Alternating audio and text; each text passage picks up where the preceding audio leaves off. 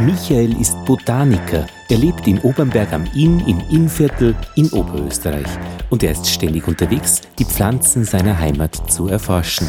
Einer seiner Schwerpunkte ist Brombeeren. Und Michael Hohler ist jetzt am Telefon. Michael, die Brombeeren, es gibt mehr Brombeeren als nur eine.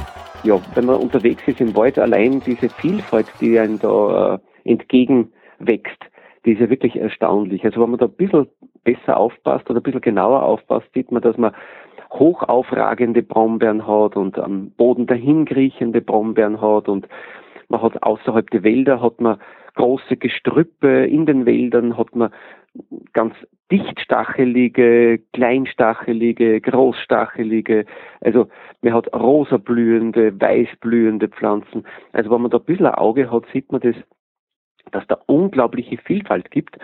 Und diese unglaubliche Vielfalt in ein menschliches System zu fassen, das ist ganz, ganz, ganz schwer möglich.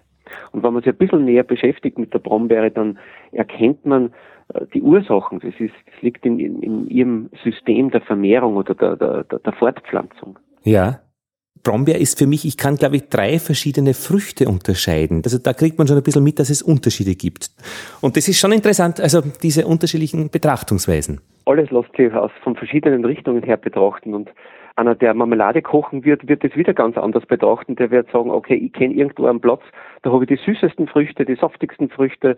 Ja. Äh, anderer wird äh, Heilkräuter, wird vielleicht Tees machen, der wird wieder, äh, wieder sagen, okay, äh, ich habe meine Lieblingspflanze ist die und die und äh, der Fotograf wird sich dann die mit den großen Blüten suchen. Also äh, eine Pflanze oder irgendein Tier wird sie wahrscheinlich wieder andere, wird wieder andere Präferenzen haben. Ja, und der Botaniker geht das Ganze halt sage ich mal, von der nüchternen botanischen Seite an. Und wie ist diese nüchterne botanische Seite? Die nüchterne botanische Seite schaut so aus, dass sich fast keiner auskennt damit mit den Brombeeren. Also das ist wirklich ganz eine schräge Angelegenheit, weil eben diese feinsten Übergänge, diese, ich würde sagen, hunderte oder tausende verschiedene Formen, diese Formenvielfalt einfach wahnsinnig schwer in Schubladen zu bringen ist. Mhm. Ist das das Erste, was man als Botaniker macht? Man beschreibt die Pflanzen und man beschreibt ihre Gemeinsamkeiten und Unterschiede und dann wählt man die Schubladen aus, indem man dann Namen vergibt. Richtig. Der klassische Zugang ist der morphologische Zugang, also der vom Aussehen.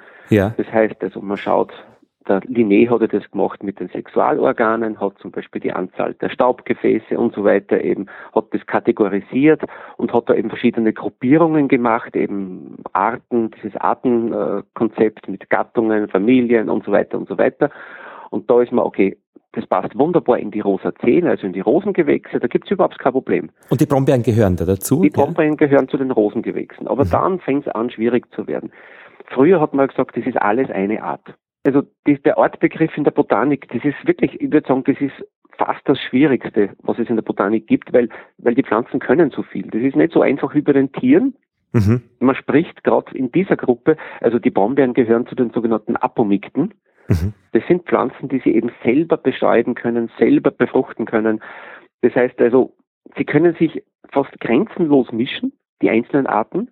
Dann entstehen wieder Abkömmlinge, die dann Vater-Mutter-Eigenschaften praktisch in sich tragen und sie können auch bei sich verändernden klimatischen Bedingungen zum Beispiel, mhm. Temperaturreize und so weiter, können sie auf einmal sexuell anders agieren. So kann zum Beispiel eine durch Mischung entstandene Sippe plötzlich umschalten, kann die Sexualität mehr oder weniger ausschalten und kann äh, sich selber klonen. Mhm.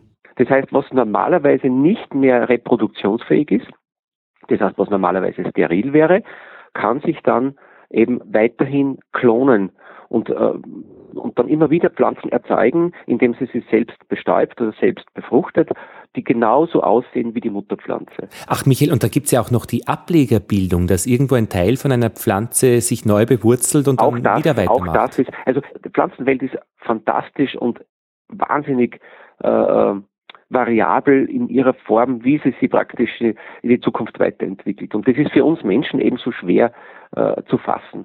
Und speziell bei der Brombeere? Speziell bei der Brombeere. Aber es gibt da andere äh, Gruppen, zum Beispiel die Habichtskräuter sind auch Apomikten, auch sehr, sehr schwierig zu fassen für die Botaniker. Frauenmantel ist zum Beispiel eine sehr schwierige Gruppe.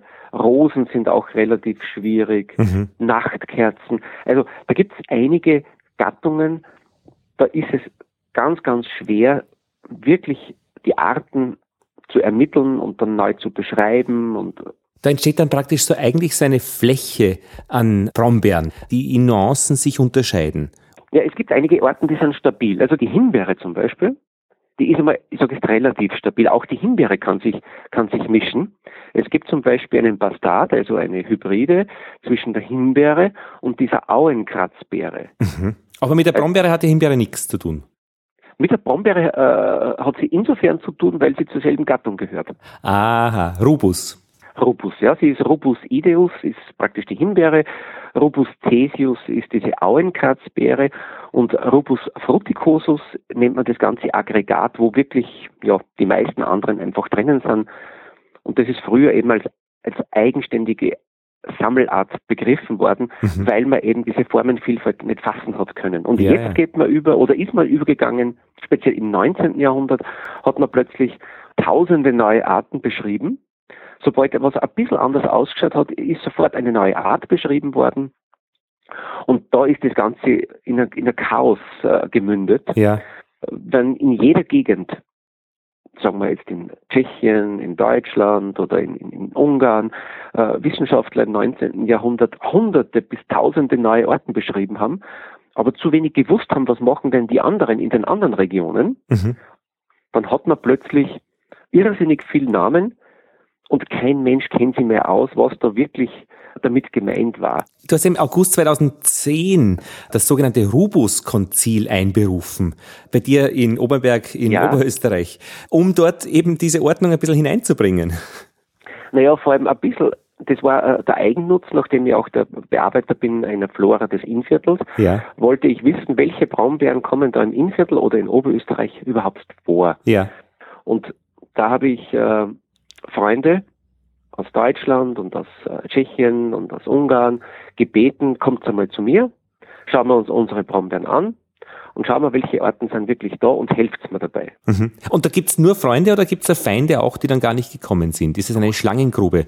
das ist, naja, das, das Wort Konzil das Wort Konzil beinhaltet ja schon eine gewisse Glaubensdiktion. Also da ist ja, da sind religi fast religiöse Inhalte drinnen. Also es gibt natürlich da gewisse Glaubensrichtungen. Manche glauben das besser zu wissen wie andere.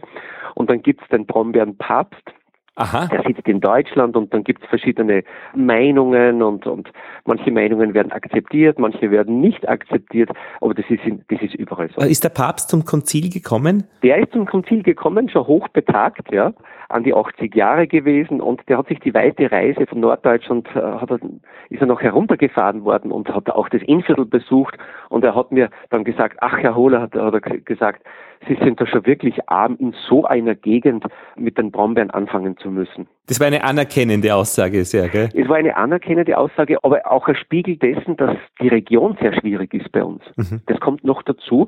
In Norddeutschland gibt es mehr eindeutige gute Brombeerarten und weniger Brombeeren praktisch, die nicht zu beschreiben sind oder mhm. die nicht, die keine gute Art sind. Mhm. Bei uns in, in, in Österreich gibt es mehr Brombeeren, die noch Restsexualität besitzen mhm. und sich miteinander, untereinander mischen. Das heißt, bei uns gibt es mehr Brombeeren. Wenn ich zum Beispiel zehn verschiedene Brombeeren anschaue in, in, in Österreich, dann sind vielleicht sechs, sieben Brombeeren noch keine gute Art, sondern die zerfallen in der nächsten Generation wieder. Das sind sogenannte Hybridschwärme. Die splitten wieder auf nach Mendel. Äh, noch nicht stabil. Die sind noch nicht stabil und interessanterweise im Norden Deutschlands ist diese Situation genau umgekehrt. Mhm. Da haben sie vielleicht von zehn äh, Brombeeren eine, die, die äh, noch nicht stabil ist und die restlichen mhm. neun sind äh, lupenreine, schöne, mhm. stabile Arten, die auch dann jedermann dann auch schön bestimmen kann. Also du als Botaniker versuchst einmal eine Bestandsaufnahme zu machen, indem du den Landstrich durchstreifst und aufnimmst, was da ist. Dann beschreibst du das Ganze. Mhm. Ich sammle. Das ist ganz, du ganz sammelst. Wichtig. Ich sammle Belege. Ich nehme zwei Blätter aus dem Trieb, aus dem erstjährigen Trieb. Ich nehme dann einen Blütenstand beziehungsweise einen Fruchtstand und das wird gepresst. Das ist ein sogenannter Herbarbeleg. Und dann wird geschaut, welche Sippen, also welche Typen kommen öfter vor im Gebiet. Mhm. Und dann zeigt sich, dass manche Brombeeren wirklich europaweit verbreitet sind, einige wenige Arten, und manche eben nur bei uns in der Region vorkommen. Und das ist die sogenannte morphologische Beschreibung nach dem Aussehen, aber immer Richtig. mehr kommt jetzt auch die Genetik dazu, Richtig. dass man dann tiefer hineinschauen kann Richtig. und ein das Netz also erkennt. Mit, mit der Gensequenzierung und anderen genetischen Methoden wird es immer mehr geschaut, praktisch über die Verwandtschaftsgrade ermittelt. Das ist noch ein sehr, sehr großes Gebiet und die genetische Untersuchung von Brombeeren steht bei uns, also in Österreich, ganz, ganz am Anfang. Was mich dann noch fasziniert, ist, dass du natürlich dann auch äh, abseits von dieser Beschreibung die Prozesse erforscht. Also du sagst ja, warum ist es denn so verschieden? Also und da kommt dann sofort die zeitliche Entwicklung dazu, dann kommen aber auch Gesetze der Fortpflanzung, der Vermehrung mhm. dazu. Mhm. Also da wird sie ja dann sehr schnell weg vom Herbarbeleg, also von der Pflanze, die du gesammelt hast. Machst du das alles auch? Ich kann bis zu einer gewissen Stufe kann ich das als Amateur machen. Also ich kann sammeln, ich kann gruppieren, ich kann sagen, okay, dieser Typ kommt bei uns häufiger vor oder ich besuche dann andere Regionen natürlich, ich schaue genauso in Bayern und in Salzburg und in Niederösterreich und ich sehe dann, dass sich das total ändert, dass manche Typen nicht mehr vorkommen und das dient praktisch dann als Basis für weitere Untersuchungen. Mhm. Kollegen und Kolleginnen, die das vielleicht genetisch mehr untersuchen, haben aufgrund meiner Vorstudie sozusagen bessere Möglichkeit, das zu erforschen. Und in anderen Ländern wird es ja schon gemacht. Zum Beispiel in Tschechien wird das wirklich schon ganz, ganz toll genetisch untersucht. Diese Verwandtschaftsbeziehungen oder ob die Art gut ist oder nicht gut ist, also jetzt stabil ist, diese Restsexualität zu ermitteln, das ist, sind spannende Projekte. Das muss man sich vorstellen, dass es Gebiete gibt, wo eben die Sexualität noch stärker ist. Es gibt Gebiete, wo sie schwächer ist dann es gibt einzelne Brombeeren, die in Glashausbedingungen mhm. den Grad der Sexualität stufenlos verändern können. Mhm. Das heißt, werden sie zum Beispiel wärmer gehalten, wird diese, ändert sich die Sexualität. Das heißt, in einer Sammelfrucht, diese Beere nennt man ja Sammelfrucht, ja. in einer Sammelfrucht sind Samen enthalten, die geklont sind mhm. und andere Samen, die aus sexuellen Prozessen entstanden sind. Und schmeckt aber gleich. so, ich glaube, so, fein, so einen feinen Gaumen hat niemand. Also das, also das wäre das wär ja Genie. Michael, ich werde sehr bald mit dir sprechen über deine mhm. Arbeit an der Flora des Innviertels, also eine mhm. Bestandsaufnahme über alles, was an Pflanzen im Innviertel vorhanden ist. Auf das freue ich mich schon sehr. Wer sich interessiert für das, was du machst, ist auf deiner WordPress-Seite gut aufgehoben. michaelholer.wordpress.com. Ich werde es auch in den Shownotes verlinken. Mhm. Ja, was machst du heute noch? Gehst noch raus, botanisieren? Ich gehe noch raus, aber ich werde das wieder mal kombinieren. Und zwar besuchen wir gute Freunde und es wird sicherlich ein netter Kaffeespaziergang gemacht und entlang eines Baches in der Nähe von Ried im Innkreis und die eine oder andere frühlingsblühende Ort wird mir da schon entgegenleuchten. Mhm. Und vielleicht wieder für die Flora ein neues Hackerl für, für dieses Kästchen. Und außerdem guten Kaffee und guten Kuchen, das ist ganz klar. Die Kombination, dass es doch auch äh, was Soziales äh, bleibt. Also weil der, ja, der Botaniker Fall. ja nicht immer der ist, der alleine durch das Land streift. Karl von Linné, soviel ich weiß, der ist immer in Gruppen durch die Landschaft gezogen. Einer holte mit einer Flinte die Vögel vom Himmel, um sie zu bestimmen, weil man hatte ja noch kein Fernglas und ein anderer sorgte für die Sicherheit, der dritte ähm, hat die Jause mitgebracht und der vierte hat die Pflanzen gesammelt und so weiter und so fort. So macht sie das heute auch vielleicht.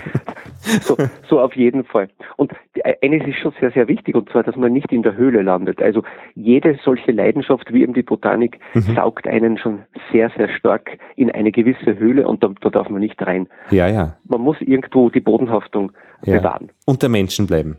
So ist es. So ist es. Danke, Michael. Super.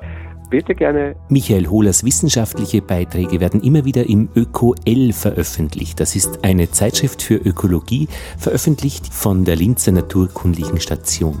Nächste Woche wieder in The Macher Report Menschen, die etwas Bezauberndes machen. Jeden Sonntag ab 18 Uhr. Und bezaubernd ist, für mich, wo beim Tun das Herz dabei ist.